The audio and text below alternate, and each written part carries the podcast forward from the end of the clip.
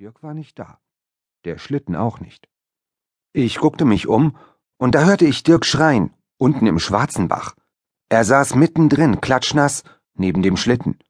Gott sei Dank war der Bach an der Stelle nicht besonders tief. Dafür war die Böschung ganz schön hoch, bestimmt einen Meter. Ich musste lachen, weil Dirk so witzig aussah mit seiner nassen Pudelmütze auf dem Kopf, aber er war total sauer und schnauzte mich an, was es da zu lachen gäbe. Schließlich hätte ich nicht richtig gelenkt, ich wäre ein Idiot, und demnächst sollte ich zu Hause bleiben und Schneemänner bauen. Ich schnauzte zurück. Selber Idiot, du bist einfach zu doof zum Schlittenfahren. Und wenn er nicht die Klappe hielte, dann könnte er sehen, wie er alleine aus dem blöden Bach wieder rauskäme. Dirk rief zurück, ich könnte ihn ja sitzen lassen, dann würde er erfrieren und dann würde Weihnachten ausfallen und Silvester wahrscheinlich auch noch, wegen der Trauer. Ich tat so, als müsste ich lange nachdenken, und dann sagte ich, na gut, ich hol dich raus. Aber nur wegen Weihnachten. Ich hielt mich mit einer Hand am Ast von einem kleinen Baum fest, der über den Bach hing. Die andere Hand streckte ich runter zu Dirk. Es war ziemlich knapp und rutschig wegen des Schnees, aber der Ast hielt. Dirk packte meine Hand, und alles wäre prima gewesen, wenn er sich nicht nach dem Schlitten gebückt hätte, ohne mich dabei loszulassen, der Trottel.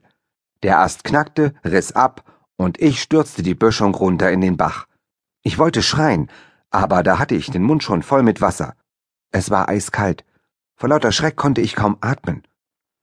Als ich mich aufgerappelt hatte, stand Dirk neben mir und lachte sich halb tot. Ich war so stinksauer, dass ich ihm eine mit meinem nassen Handschuh klebte. Da lachte Dirk nicht mehr, aber er klebte mir eine zurück, und ruckzuck lagen wir im Wasser und kloppten uns.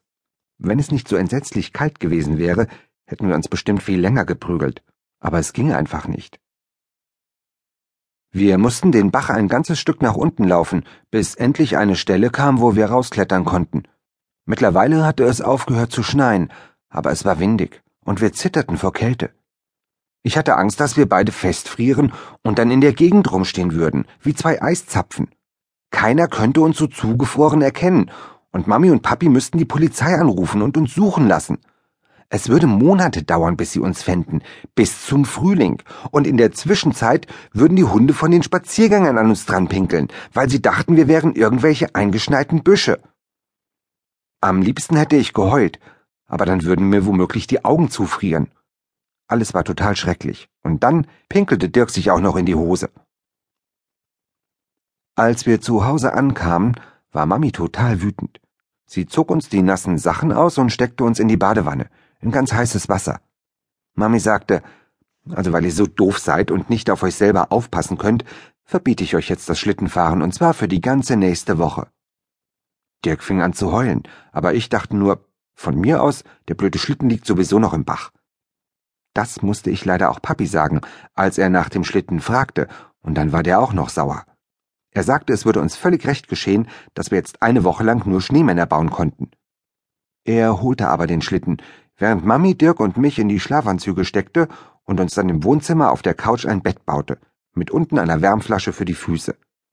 Sie grinste und sagte, wir wären zwar doof, aber trotzdem ihre Schätze. Deshalb würde sie uns jetzt heißen Kakao machen. Als Papi mit dem Schlitten wiedergekommen war, mussten Dirk und ich genau erzählen, wie wir im Schwarzenbach gelandet waren und wie wir uns gekloppt hatten und alles. Also, sagte Papi, ihm wäre früher mal etwas Ähnliches passiert. Und er erzählte, wie er als Kind mit Onkel Alfred, seinem Bruder, beim Schlittenfahren im Dorfteich gelandet war. Sie hatten eine Ente überfahren auf dem zugefrorenen Teich, bevor sie ins Eis einkrachten, und die Ente war ins Loch gefallen und abgesoffen und nie wieder aufgetaucht. Mami sagte, also Peter, erzähl den Kindern nicht solche schrecklichen Sachen. Papi sagte, das war nicht schrecklich. Schrecklich war, dass der Mann von der Ente, der Erpel, sich in das Loch hinterhergeschmissen hatte, und zwar aus Verzweiflung über den Verlust seiner Geliebten. Und im nächsten Jahr, da war im Frühling ein Busch aus dem Teich gewachsen, der hatte die Form von zwei Enten gehabt, die sich küssten, und alle Enten aus dem ganzen Land waren zu dem Teich gekommen und quakend immer im Kreis drum herumgeschwommen. So war das gewesen, sagte Papi und trank einen Schluck von seinem Kakao.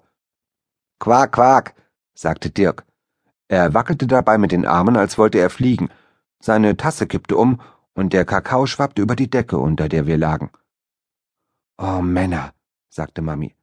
Sie verdrehte die Augen, legte eine Hand auf ihren dicken Bauch.